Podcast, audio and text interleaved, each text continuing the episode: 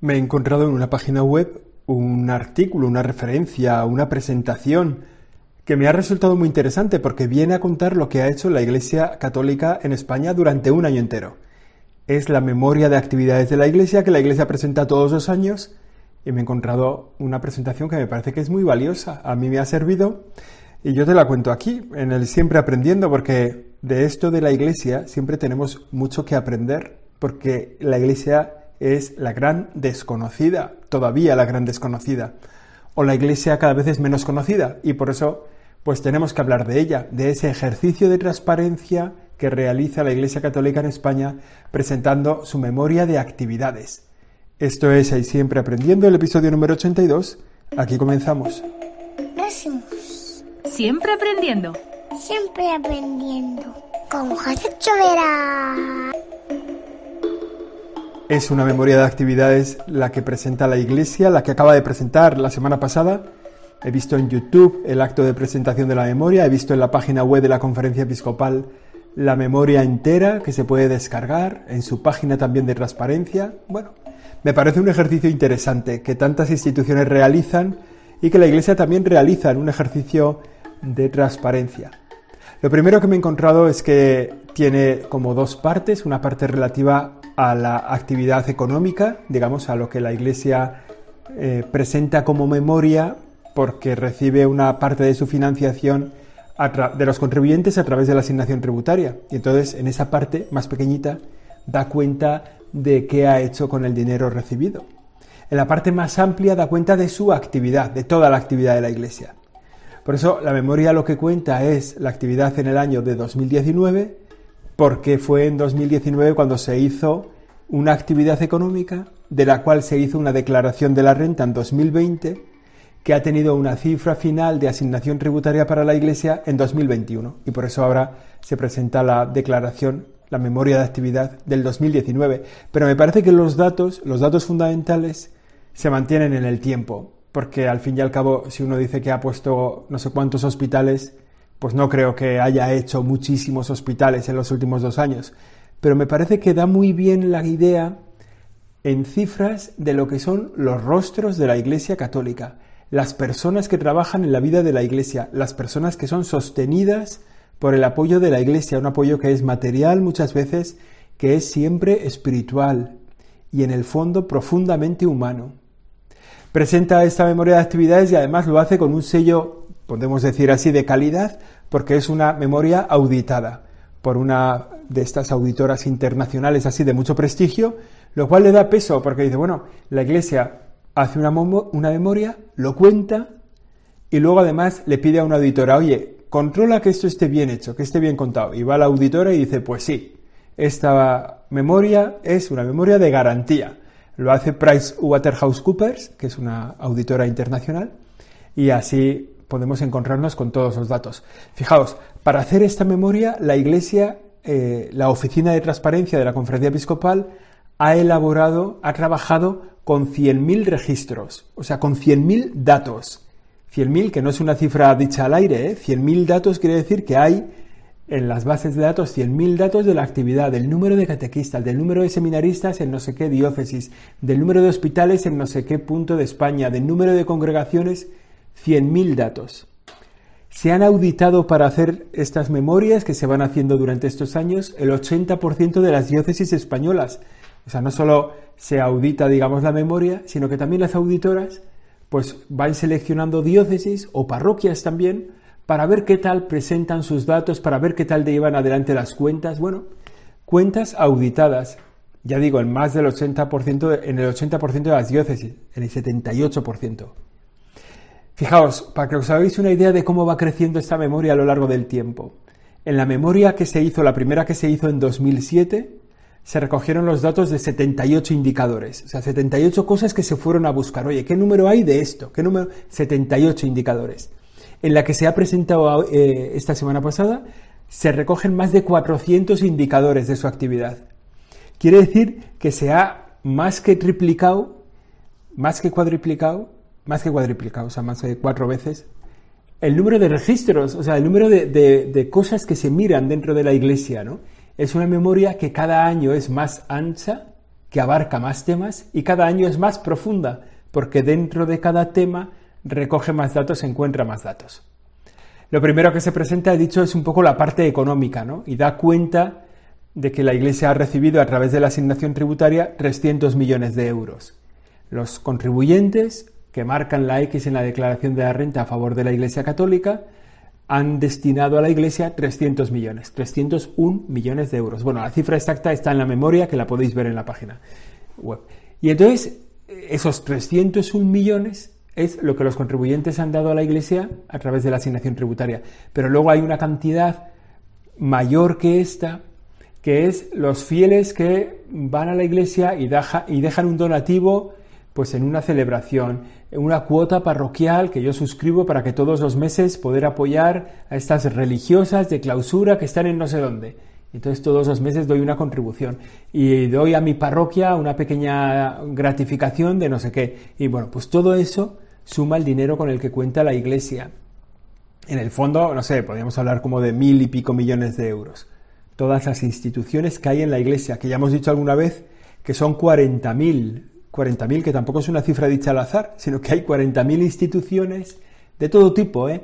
parroquias, colegios, hospitales, centros de salud, servicios básicos, servicios sociales, atención a la mujer, bueno, así, cofradías, eh, reuniones, bueno, así hasta 40.000.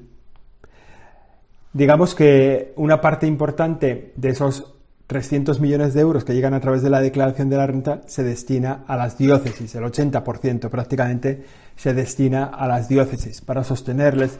Pues hay, diócesis que, que, casi una parte muy importante de su financiación es gracias a lo que reciben de la asignación tributaria. Pero eso es la parte económica, que es la menos divertida. ¿Qué es lo que ha hecho la Iglesia en España?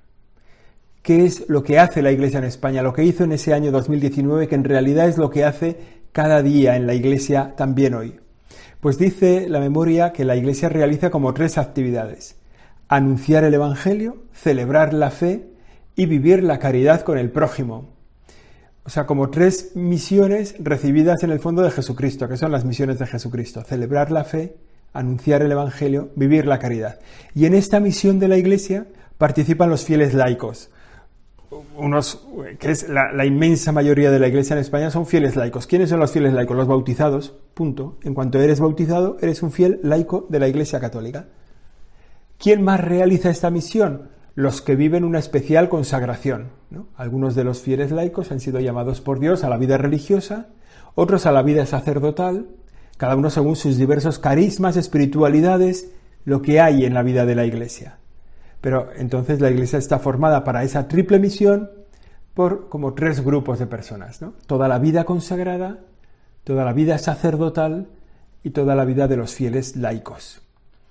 Así, si hacemos un poco alguna memoria, por hacer memoria de lo que hacen los fieles laicos, de los que son, nos encontramos que hay 13.500 entidades religiosas y asociaciones de fieles que promueven múltiples iniciativas, que promueven hospitales, centros de salud, que promueven atención a enfermos, a inmigrantes, 13.500 entidades, ¿no? que están formadas por fieles laicos, o sea que no, no son monjas ni son curas, sino gente que se junta para hacer el bien. Hay también 86 asociaciones que son asociaciones de laicos que tienen un ámbito nacional, o sea que que están en toda España, ¿no? Asociaciones de laicos que tienen ámbito nacional. Pertenecen a esas asociaciones 413.000 miembros. O sea, el gran músculo de la Iglesia en España es el de los fieles laicos. Ya hemos dicho, han fundado más de 13.500 entidades, tienen 86 asociaciones de fieles laicos y más de 400.000 miembros. La otra pata de la vida de la Iglesia en España es la vida religiosa las personas consagradas, las instituciones de monjas que decimos, ¿no? Que son las monjas de clausura, pero luego también hay monjas de vida activa, también hay vida religiosa, también hay instituciones con una consagración especial, unas nuevas formas de consagración en la vida de la Iglesia. Para que os hagáis una idea, en España hay hoy 411 institutos religiosos a la que pertenecen 37.000 religiosos en España. Cuando uno dice, oye, ¿cuántos religiosos hay en España? 37.000, que viven en 4.600 comunidades y que son, y que son de 411 institutos, ¿no? Pues yo qué sé, no sé, las hijas de la caridad, las siervas de María, las religiosas benedictinas de no sé qué, la, bueno. Además de esto, las religiosas benedictinas me he equivocado, eso es vida consagrada, pero pertenecen a las vidas, a la monja de clausura, son monjas de clausura, que también en España hay 750 monasterios de vida contemplativa, de vida monástica. Ya hemos dicho los fieles laicos, la vida religiosa y luego la iglesia diocesana, ¿no? que es un poco las parroquias. 70 diócesis hay en España que son como, las diócesis son como las provincias. En la vida civil, pues la diócesis es como, como una provincia en el ámbito civil, pues en la vida de la iglesia se les llama diócesis y hay 70 en España. ¿Cuántas parroquias hay? 22.993. Fijaos, ¿eh? 22.993, o sea, 23.000 parroquias en España. Pues bueno, para que os hagáis una idea, la mitad de ellas, 11.000, son parroquias rurales. Están en pueblos, muchos de ellos en pueblos muy pequeños, que seguro que conocéis. Esa es la presencia de la Iglesia. 23.000 parroquias. Y están atendidas por 17.000 sacerdotes, a los que les ayudan 400 y pico diáconos permanentes. Bueno, estas son las cifras de la actividad de la Iglesia. ¿no? Hemos dicho, la Iglesia se dedica a anunciar el Evangelio, a celebrar la salvación, se dedica también a la vivencia de la caridad. ¿Quiénes lo hacen? Pues los que hemos dicho, los fieles laicos, la vida religiosa y la Iglesia diocesana, digamos, todas estas parroquias y sacerdotes que atienden las parroquias. Ahora vamos a entrar un poco más adentro para conocer qué se hace en cada una de esas actividades que hemos dicho. La primera parte, el anuncio del Evangelio. ¿Cómo se realiza el anuncio del Evangelio? Fundamentalmente en tres ámbitos. Podemos decir en tres, en cuatro ámbitos. Vamos a decir en cuatro ámbitos.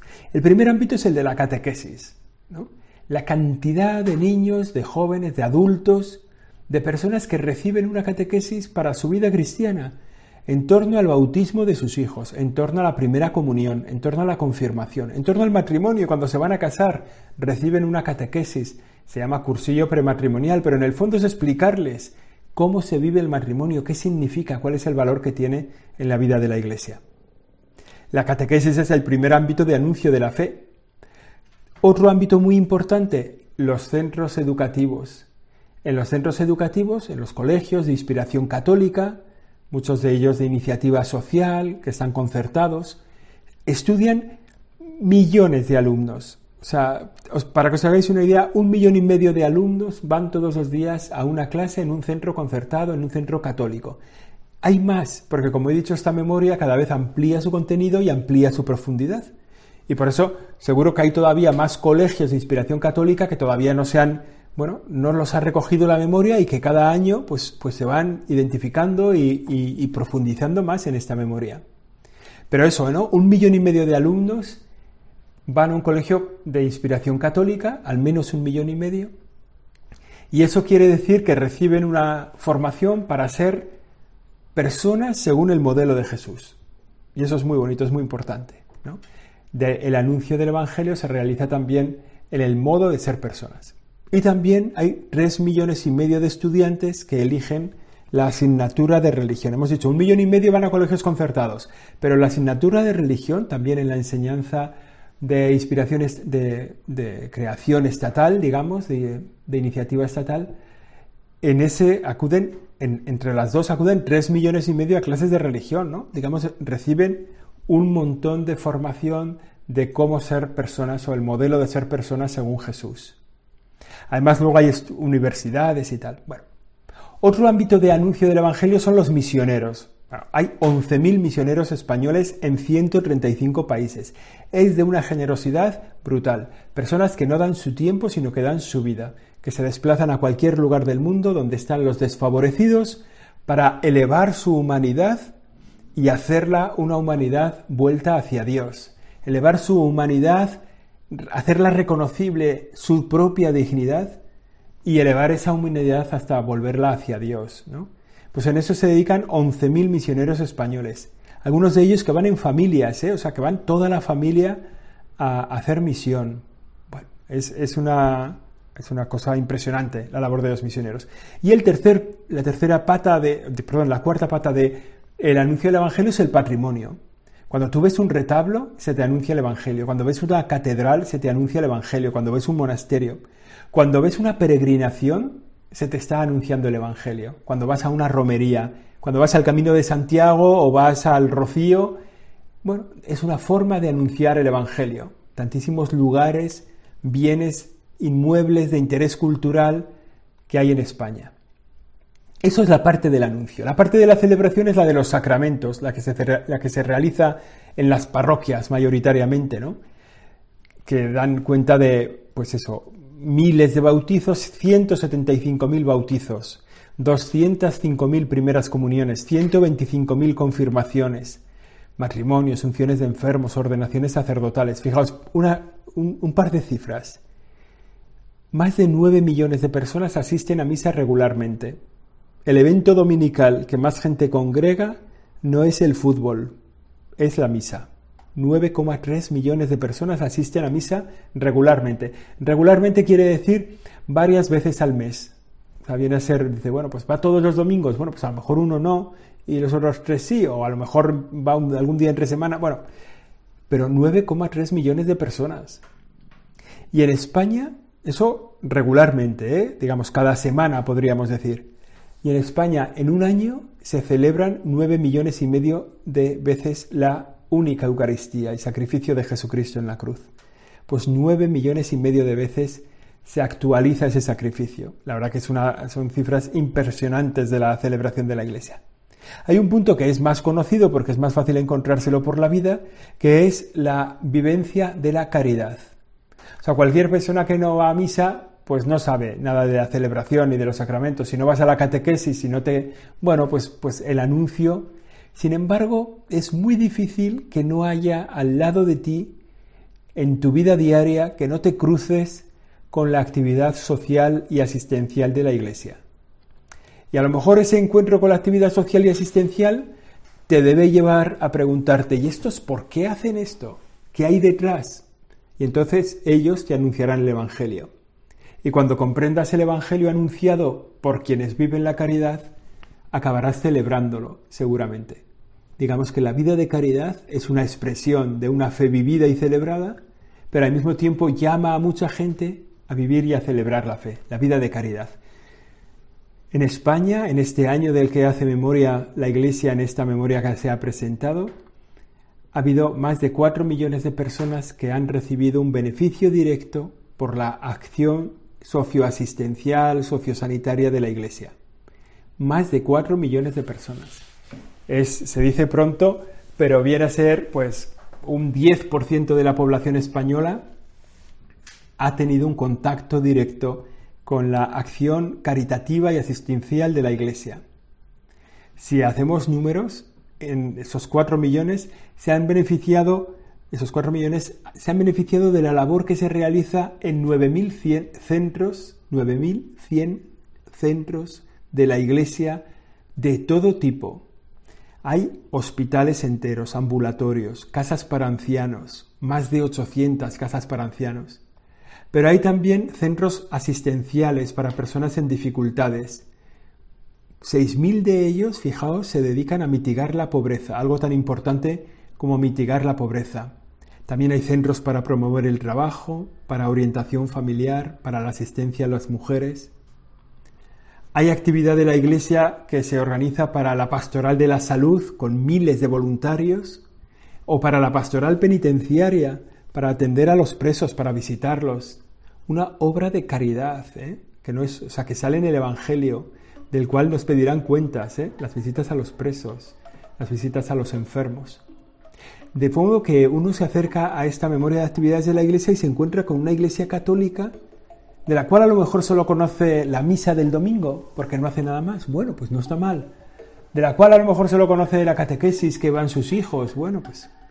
Pero es una labor brutal, infinita, grandísima, de la que tú también puedes participar. O sea, no se trata solo de ver lo que hacen, sino también de actuar. ¿Qué puedes hacer tú por los demás? En la iglesia tienes un cauce abierto, grandísimo, para ayudar a millones de personas. para celebrar la fe, para anunciar la fe y para compartir esa fe a través de la caridad. Tienes una misión por delante, seguro que piensas el cómo, el dónde, el dónde y el cuándo la vas a poder llevar a cabo. Este ha sido el Siempre Aprendiendo, el episodio número 82. Aquí terminamos. La semana que viene, si Dios quiere, estaremos con ustedes. Gracias. Siempre aprendiendo. Siempre aprendiendo. Con José Chovera.